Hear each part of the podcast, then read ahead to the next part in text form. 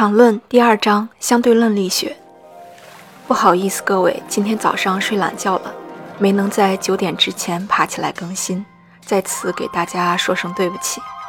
不过我听说喜欢学物理的人都是心胸博大而且善解人意的人。今天我们开始第十一节粒子的衰变。我们来考虑一个质量为大 M 的粒子自发衰变为质量为 m1 和 m2 两部分的情形。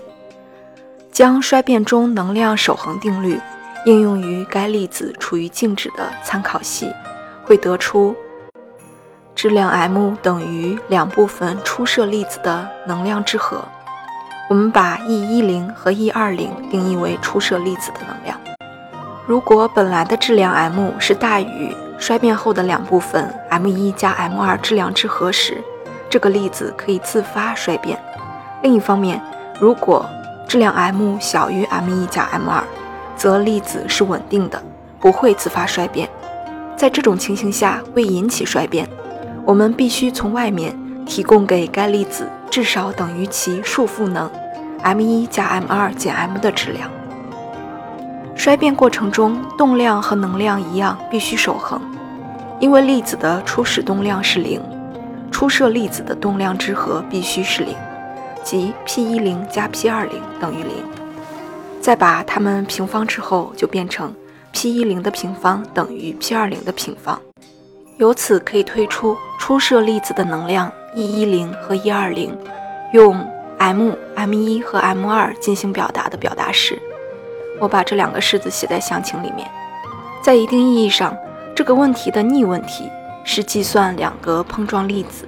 在其总动量为零的参考系中的总能量 m，这个参考系简称为动量中心系。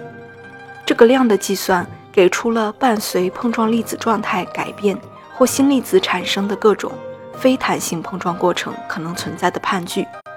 仅当反应产物的质量之和不超过 m 时，这类过程才能够发生。假设在初始参考系实验室系中。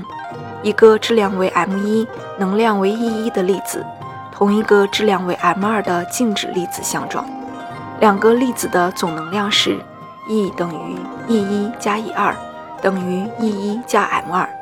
你会发现这里它直接把静止粒子的能量 e2 等于它的质量 m2。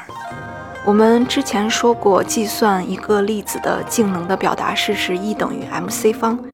为什么没有 c 方了呢？因为它在这里将 c 等于一，为了简化公式的书写，把 c 方给约去了。它们的总动量是 p 等于 p 一加 p 二等于 p 一。因为 m 二是一个静止粒子，它的 p 二等于零。把两个粒子一起看成单一的复合系统，我们可以得到它作为一个整体的运动速度 v 等于 p 比 e。等于 p_e 比 e1 加 m2，这个量是动量中心系相对于实验室系的运动速度。然而，在测定质量 m 时，没有必要从一个参考系变换到另一个参考系。我们可以直接用粒子能量和动量之间的关系，E 方比 c 方等于 p 方加 m 方 c 方，还是在这里 c 方等于一。约去之后，我们发现这个公式变为。